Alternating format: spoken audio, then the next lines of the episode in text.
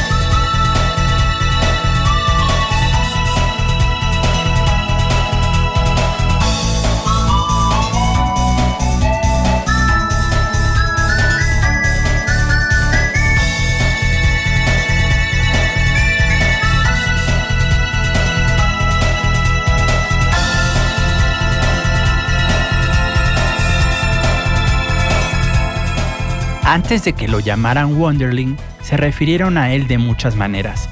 Cabeza de lodo, tonto, alimaña, Spike, entre otras. Esos nombres no le molestaban tanto, ni siquiera alimaña o tonto, pero el que en verdad le disgustaba era el primero que recordaba haber tenido. Número 13.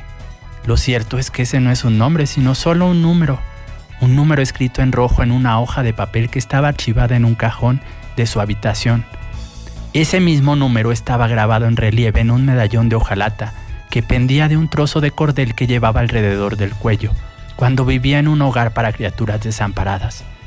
Ese mismo número estaba bordado en el interior de su camisa y en sus pantalones grises y andrajosos. Ese número estaba pintado en una cama dura y estrecha, en su habitación llena de camas que ocupaban otras criaturas sin dueño que al menos tuvieron la suerte de recibir un nombre propio al nacer. Lucía como un zorro joven, pero se erguía como un niño y no tenía cola alguna que mencionar. Los ojos eran de un castaño precioso, con matices dorados, pero había algo en ellos que daba la sensación de que a pesar de no haber estado en este mundo mucho tiempo, albergaban en su interior un dolor indescriptible. Nuestro protagonista es una criatura de corazón inocente, pero ¿qué clase de criatura es? Nadie lo sabe. A pesar de tener rostro de zorro, su hocico era más el de un perro. También tenía algo de conejo por la forma en la que su nariz se crispaba cuando percibía peligro y por la manera en la que temblaba cuando oía el estruendo metálico de la campana del orfanato. Sin embargo, su rasgo más peculiar era que solo tenía una oreja. Ignoraba cómo había perdido su otra oreja o si había nacido sin ella. La derecha, puntiaguda como la de un zorro, era suave como el terciopelo y estaba cubierta de pelo marrón rojizo como el resto de su cuerpo, salvo por una pequeña mancha blanca con forma de hoja que tenía en su pecho. Pero más allá de su oreja faltante, número 13 no tenía nada de extraordinario, o al menos no a simple vista, pues vivía en un mundo en el que la línea que separa a los animales de los seres humanos no estaba muy bien definida. Aún así, la gente lo encontraba extraño. Qué mala suerte lo de su oreja, susurraban entre sí. Debe estar sordo como una tapia. Y ese nombre, número 13, eso sí que es tener mala suerte. El 13 es de mala suerte. En las noches, número 13 se consolaba como lo hacen los niños asustados de todo el mundo. Deslizaba su mano bajo la almohada y sacaba algo suave y azul, un retazo de su manta de bebé. En una de las puntas estaba bordado algo que parecía ser una M, aunque no podía distinguirla del todo, pues algunos de los hilos, que alguna vez habían sido de un dorado resplandeciente, se habían opacado o se habían caído con el paso del tiempo. Envuelta en el trozo de tela había una llave de oro diminuta. Número 13 no sabía qué era lo que abría o si alguna vez había abierto algo importante, pero sí sabía que la llave y la tela azul eran las únicas cosas que le quedaban de su primer hogar. Aún así, número 13, con su única oreja, su falta de nombre y su baja estatura, pues nunca superó los 90 centímetros, no podía recordar de dónde venía. Todo el mundo viene de algún lugar, y sin embargo para él, su origen era un misterio. No recordaba si lo habían arropado en las noches o si alguna vez lo habían amado de verdad, pero lo que sí recordaba era un sonido remoto, una canción bella y melodiosa que flotaba por un cielo estrellado y llegaba a lo profundo de su joven corazón. Aparte de eso, no podía recordar nada. Cuando le preguntaban acerca de sus primeros años de vida, número 13 solo podía recordar el terrible lugar al que había sido enviado, el orfanato donde abandonaron al número 13 poco después de su nacimiento. Se llamaba Hogar para Criaturas Descarriadas y Aberrantes de la señorita Carbuncle. Hogar para Criaturas Descarriadas y Aberrantes de la señorita Carbuncle. Pero sus desdichados ocupantes se referían a él solo como el hogar. Estaba situado en el campo, lejos de cualquier ciudad o pueblo, construido siglos atrás con la forma de una cruz gigante. Había sido muchas cosas, primero un monasterio, después una prisión, después un asilo para pobres y por último el asilo para criaturas sin dueño. En la portada del folleto del hogar aparecía una criatura alegre y despreocupada con cabeza de conejo y cuerpo de niña que traía puesto un lazo y un vestido de lunares. También sostenía un ramo de margaritas. Bajo esa imagen había una leyenda que decía, de repente lo agobia la presencia de una criatura que quedó huérfana o sin dueño hace poco, no se preocupe, tenemos la solución para usted. El anuncio aseguraba que era un lugar cálido y acogedor, ubicado en un lugar idílico, rodeado de campos de botones de oros, campanillas y brezos. Pero ninguno de los huérfanos vio jamás una sola flor, ni sintió una sola brisna de hierba bajo sus pies después de cruzar la siniestra puerta principal del hogar. De hecho, lo único verde que veían era el musgo que crecía sobre la enorme muralla de piedra que rodeaba todo el lugar. El hogar de la señorita Carbuncle era cualquier cosa menos acogedor y cálido. A 30 metros de la entrada se elevaba una verja alta y negra que terminaba en un arco. Los carruajes entraban y salían por allí. El extremo de cada una de las barras de hierro de la verja tenía un pico semejante a la punta de una lanza medieval, tan afilado que las aves nunca se paraban ahí. De lo más alto de la puerta colgaba un letrero metálico oxidado cuyas letras negras y desvanecidas anunciaban el nombre de aquel lugar espantoso. Muchas de las letras habían desaparecido por el tiempo. A cada lado del letrero se veía el perfil de un halcón. Alguna persona o alguna fuerza de la naturaleza lo había desencajado mucho tiempo atrás, de modo que colgaba de un solo clavo y chocaba de manera estrepitosa contra la verja cuando el viento soplaba o cuando alguien entraba o salía de la propiedad. Digamos que eran más los que entraban que los que salían, y dejémoslos de ese modo. Cada uno de estos estaban encadenados frente a la puerta. Gritaban y cesaban, tanto que formaban pequeños charcos a sus pies. Por la noche, bajo el resplandor escalofriante de una lámpara de gas, esos perros guardianes parecían un cerbero, aunque con una cabeza menos, por supuesto.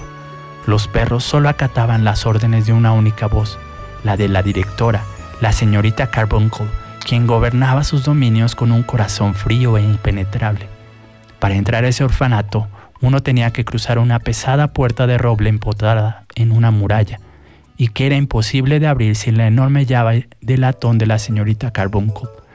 En la puerta estaba tallada la figura de un halcón dorado con un ratón diminuto atrapado entre sus garras.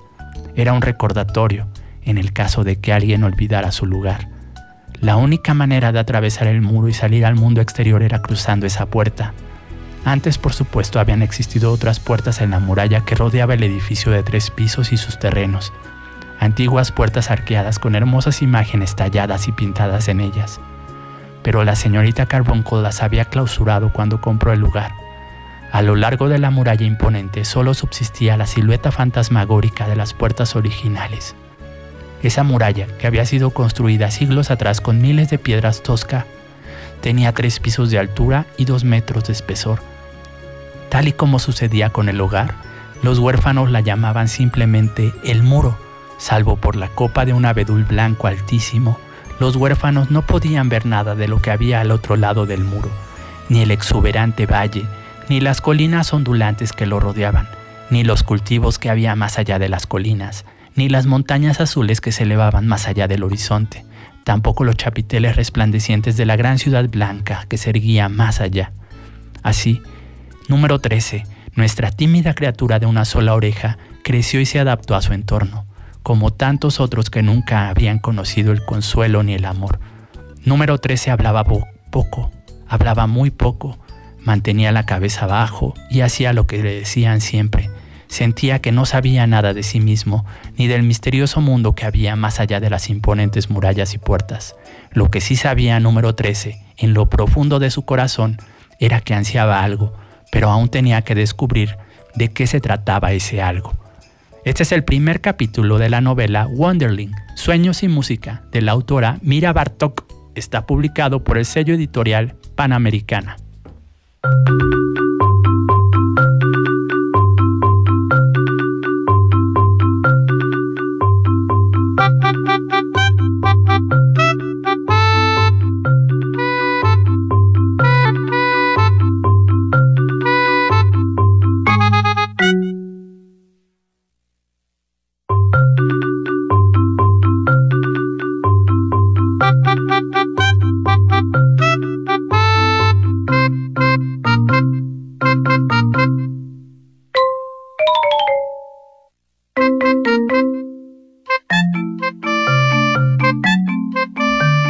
Tenemos más contenido preparado especialmente para ti en nuestras redes sociales. Esta semana te compartimos adelantos del libro A través y también un adelanto del cómic Raven de los Teen Titans.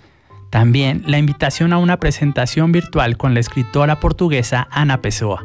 Búscanos en Facebook e Instagram. Estamos como el Bosque FM.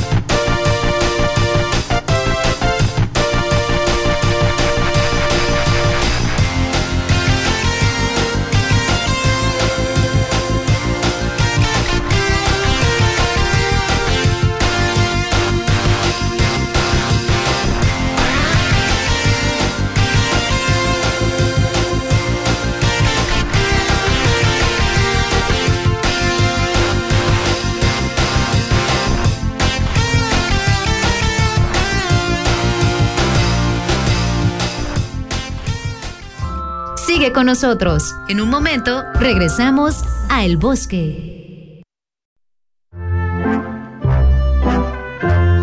Estamos de vuelta para descubrir más historias en el bosque. Comunícate a los teléfonos 2222 7377 16, 2222 7377 17, 800 224 3000, 224 3000.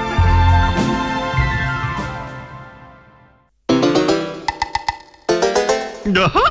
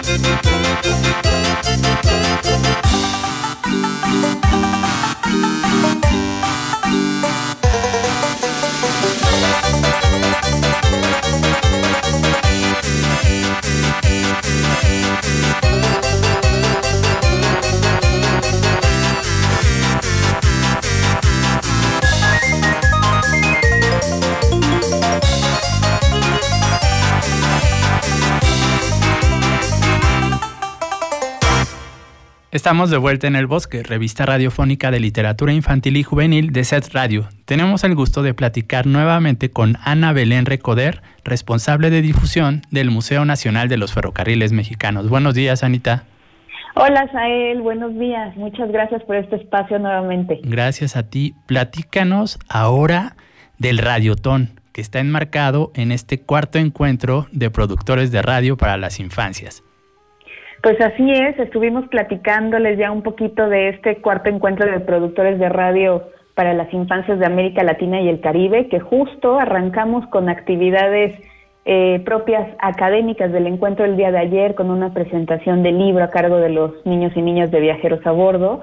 Y el próximo sábado, el próximo sábado 29 de agosto, vamos a tener un radiotón que es resultado de una convocatoria que abrimos eh, para productores, promotores de la radio infantil de América Latina y el Caribe.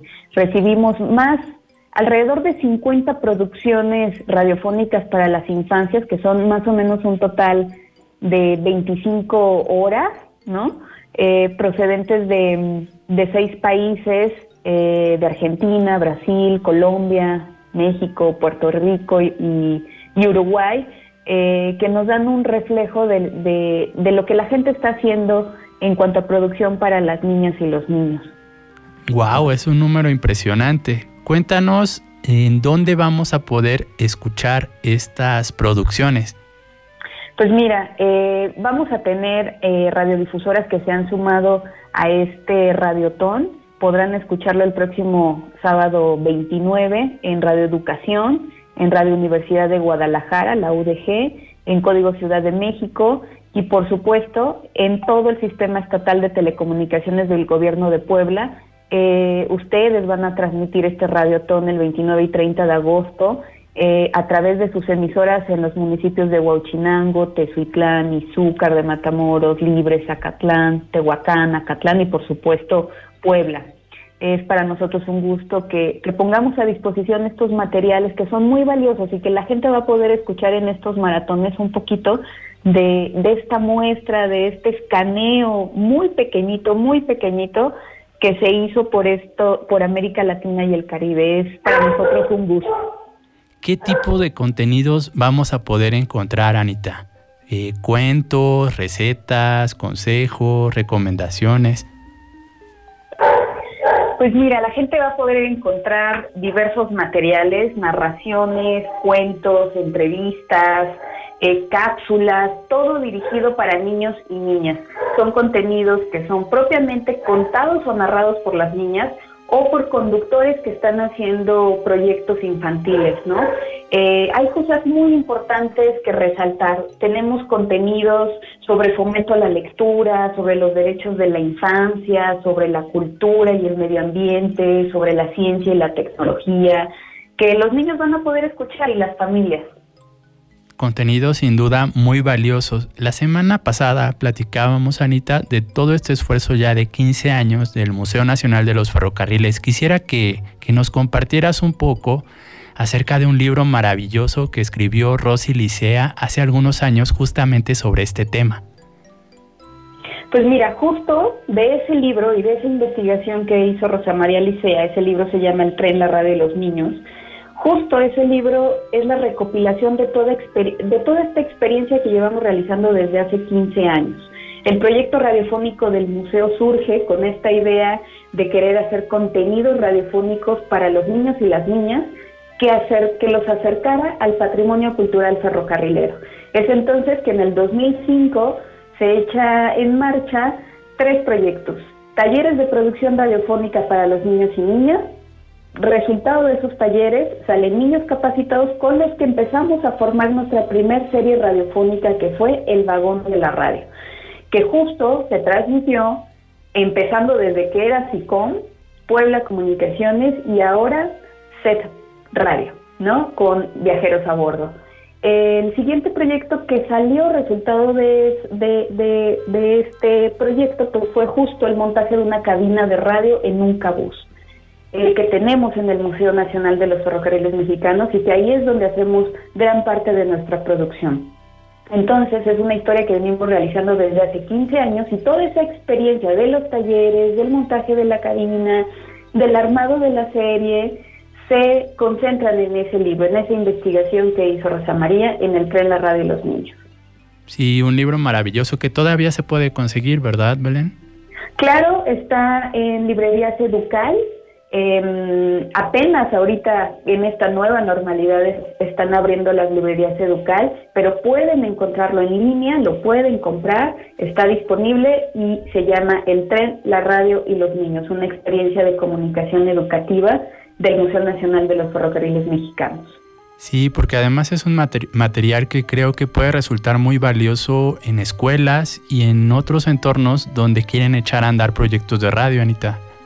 Así es, justo eso que acabas de mencionar es muy importante porque en las actividades académicas que vamos a empezar de este encuentro el próximo martes, que va a ser del 25 al 28 eh, de agosto, eh, tenemos conversatorios donde están participando productores, promotores, investigadores de la radio que están haciendo radio comunitaria, que es muy distinto a la radio que estamos haciendo nosotros aquí en la ciudad es muy distinto el lenguaje, es muy distinto lo que los niños escuchan en la radio, Vamos a tener experiencias de radios que se están haciendo en las escuelas, que eso es muy importante. Las escuelas están haciendo este experimento y creando estos laboratorios para que los chicos y chicas tengan un espacio de expresión. Eso es muy valioso. Y pues bueno, las experiencias que se están haciendo ahora con toda esta transmedia, ¿no? De llevar los contenidos radiofónicos ya no nada más en el AM o en el FM, sino a una aplicación digital o a una salida en streaming a través de una red social, ¿no? Entonces, eh, son muy valiosos estos conversatorios y esto que comentas es muy importante porque este libro pues también puede ser un parteaguas de experiencias y conocimientos que quien esté interesado en hacer un proyecto de radio le puede servir muchísimo. Por supuesto, recuérdanos Anita las redes sociales del museo para seguir todas estas actividades. Así es, eh, pueden encontrarnos en Facebook, Museo Nacional de los Ferrocarriles Mexicanos. Ahí vamos a transmitir todas las charlas y conversatorios de este encuentro de productores en vivo, en streaming, se conectan y verán todas las charlas. A partir del martes 25 y hasta el viernes 28 de agosto, a partir de las 12 tenemos conversatorios, toda la programación la pueden consultar en nuestras redes sociales. Perfecto. ¿Algo más que quieras agregar? Pues nada, que sintonicen el 105.9 el próximo sábado para escuchar el Radiotron. Muchas gracias por conversar con nosotros nuevamente, Anita. Que tengas buen fin de semana. Gracias.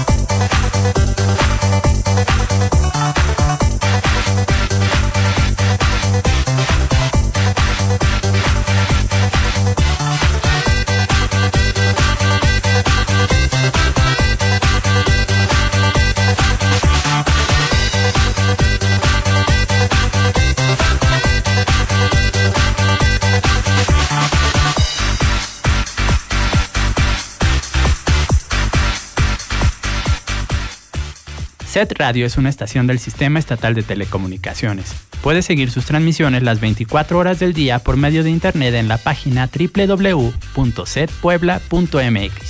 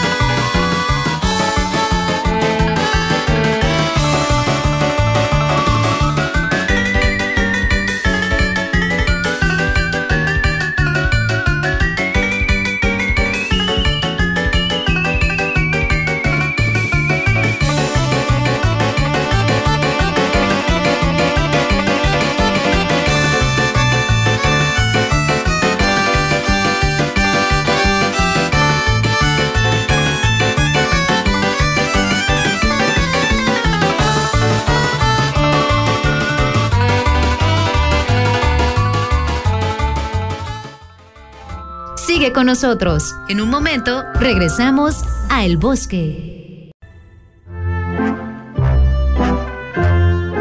Estamos de vuelta para descubrir más historias en el bosque. Comunícate a los teléfonos 2222 7377 16, 2222 7377 17, 800 224 3000, 224 3000.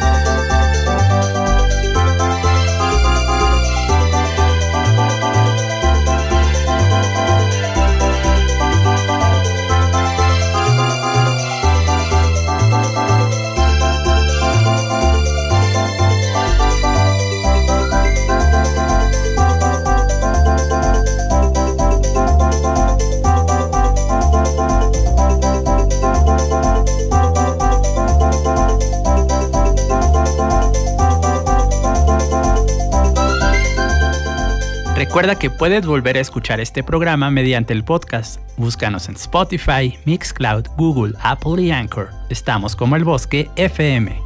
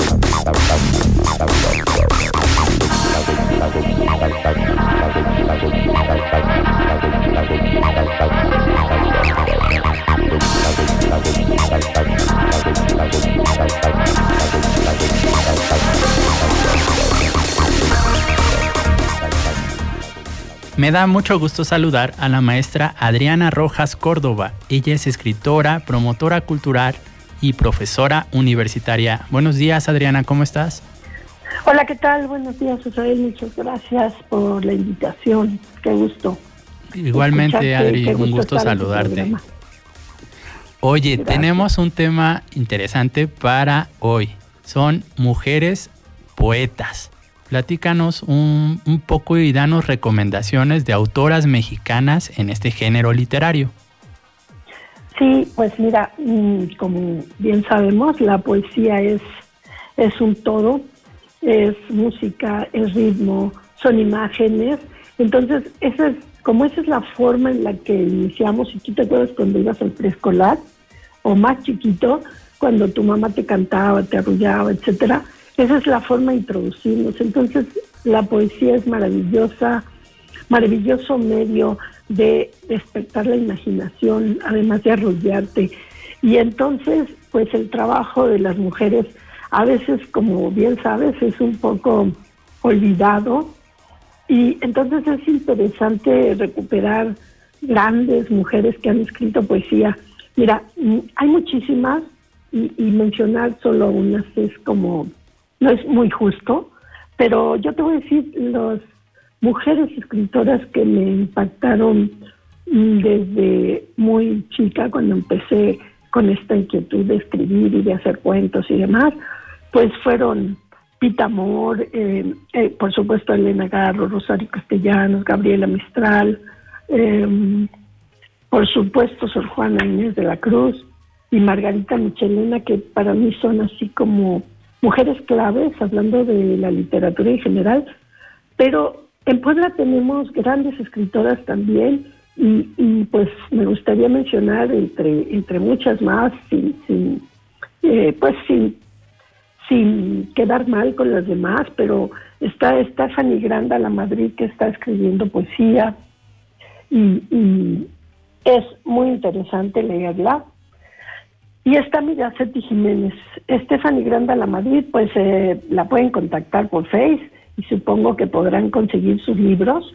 Y Miraceti Jiménez, pues es, ella ya la encuentra en las librerías y, tengo un libro maravilloso, impresionantemente eh, lleno de, de colorido, que es precisamente escrito para los pequeños, que se llama Alamar eh, que edita Edante. Entonces, es un libro precioso que yo recomiendo pues para que los papás vayan, lo, lo, lo adquieran y lo lean por las noches con sus hijos. Y hay un montón de, de, de libros que quiero decirte que se está editando una guía de libros infantiles y juveniles cada año. Entonces, es maravilloso que los papás que están interesados en introducir a sus pequeños en la literatura, háganlo porque eh, cuando yo era niña recuerdo que mis tíos me regalaban libros y libros de tercera dimensión, de estos que se abrían y se armaba el castillo. Era un mundo maravilloso para mí, ¿no? y creo que para todo niño. Entonces, hacer una biblioteca para los pequeños es la mejor inversión. Y, y esta guía de libros que se edita cada año por IBDY México, pues puede darnos como alguna idea, pero yo creo que simplemente con que entren a cualquier librería y se vayan a la sección de libros infantiles, es maravilloso porque no sabes cuál llevarte, no quisieras llevarte todos. Ahora están haciendo unos libros preciosos, eh, ilustrados, hay un trabajo impresionante conjunto de escritores y, escritores poetas y escritores de narrativa que de verdad mis respetos eh, es impresionante. No sabes cuál elegir Rafael. Sí, sin duda hay una amplia variedad y como bien dices, acercarnos al área especializada en literatura infantil y juvenil, ya sea tanto de una librería, de una biblioteca o una sala de lectura, siempre nos brindará grandes sorpresas. Quiero también que nos comentes brevemente, Adri, eh, ya, ya mencionábamos el aspecto de la lectura, pero cómo también este, acercarnos a los libros nos puede llevar a generar nuestros propios textos escritos, sonoros o en otros formatos. ¿Qué nos puedes platicar sobre eso? Sí, pues mira, así es, ¿no? Un texto escrito, porque todo el mundo está lleno de textos, en todo podemos leer, pero un texto escrito, trabajado especialmente por, por los escritores, por los creadores, para transmitirnos ideas, nos va a detonar muchas más conexiones, intertextuales, intratextuales, ¿no? Entonces, el aprender desde pequeños o adquirir más bien el hábito de la lectura es maravilloso porque, pues, además de que te va a llevar a tener un bagaje lingüístico más amplio, también un bagaje sígnico mucho más amplio, pero al mismo tiempo, como lo acabas de decir, nos puede detonar discursos que van a ir a la par y que van a estar siendo en reciprocidad con los textos escritos, ¿no? Eh, todo texto tiene un mensaje oculto, el mensaje literal que podemos leer a través de las letras, pero todo ese mensaje que no está dicho y que nosotros lectores vamos llenando, ¿no? Lo que muchos eh, escritores, eh, perdón, investigadores de teoría de la recepción, pues hablan de ese llenar vacíos en los textos, ¿no? Entonces, por eso es tan maravilloso poder introducir sobre todo a los pequeños, para que cuando lleguen a la universidad no tengamos que estar batallando con la lectura, ¿no? Y lleguen ya como peces en el agua al enfrentarse a un texto eh, más complejo, ¿no? Entonces, por eso es tan importante leer, ¿no? porque nos lleva además a viajar por mundos que en la realidad, eh, digamos, física, a lo mejor nunca vamos a poder llegar, pero a través de los textos es maravilloso que puedes viajar a mundos como los que te lleva la ciencia ficción o la fantasía, ¿no? Eh, en fin, es maravilloso y, y cuando es poesía, pues todavía es mucho más rico, porque además para los los pequeñitos es mucho más fácil, creo, de entrarse a la poesía, porque esa es la forma rítmica, musical, natural que ellos escuchan desde que están en el vientre materno y cuando salen y los enfrentas a esa musicalidad sonora del poema, del canto, del ritmo, pues es todavía más importante, ¿no? Sin duda, Adri. Eh, el programa está a punto de terminar, pero nos diste un adelanto de lo que vamos a platicar en el próximo programa, que es ciencia ficción, ¿verdad? Sí, pues podemos platicar un poco de ciencia ficción, que es algo que también es eh, pues interesante para mí, eh, que he también escrito algo al respecto, además de poesía, y claro, con muchísimo gusto. Perfecto, pues estaremos en comunicación contigo en la próxima emisión. Te agradezco muchísimo esta charla. Te agradezco. Gracias, Adri. Que estés muy bien y que lean mucho los pequeños con sus papás.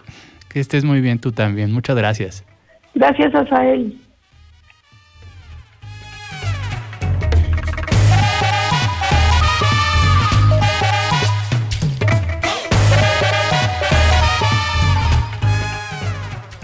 La próxima semana cederemos nuestro espacio al Radiotón del Museo Nacional de los Ferrocarriles Mexicanos. Está muy interesante como ya pudieron escuchar en voz de Ana Belén Recoder. Habrá diversidad de contenidos y materiales creados específicamente para las infancias de América Latina y el Caribe. Nosotros nos volveremos a encontrar el primer sábado de septiembre. En el bosque todos estamos hechos de historias.